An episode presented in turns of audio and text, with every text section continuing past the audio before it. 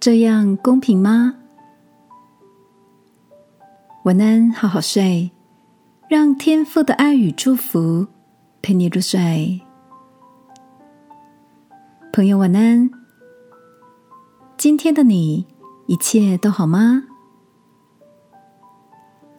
昨晚跟大哥一家共进晚餐，饭后轮到小侄子洗碗，他却耍赖的说：“不公平，我只是小孩，洗碗的次数应该少一点。”大嫂转头看了他一眼，轻轻的说：“那你要不要跟我轮流煮饭、扫厕所、到市场买菜等等的工作呢？”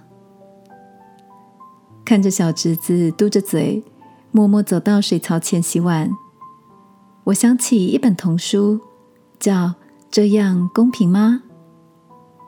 书上说到，小兔子跟大熊想要吃树上的梨子。跳啊跳的，却够不着。于是他们找来三张椅子，兔子取走了两张。大熊立刻生气的说：“不公平！”兔子只好给成一人一张椅子。这回大熊轻松摘下香甜的梨子，一旁的兔子站在椅子上，踮起脚尖，竖起耳朵。却还是碰不着梨子。亲爱的，你觉得矮小的兔子跟壮硕的大熊，一人一张椅子，分一样的东西，取得一样的资源，是不是就公平了呢？或许我们都期望生活在平等的环境，但我们的个性不同，得到的资源不同。压力也不同，公平似乎就不是能够用公式化的平均放在每个人的需要上，不是吗？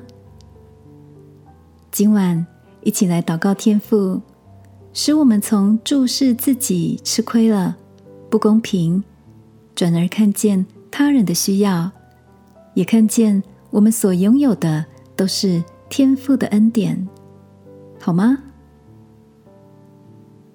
亲爱的天父，谢谢你赐我手中的能力资源，求帮助我不计较自己的益处，还能体贴他人的需要。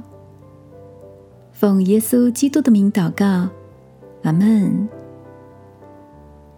晚安，好好睡。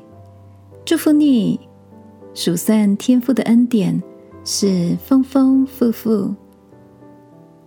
耶稣爱你，我也爱你。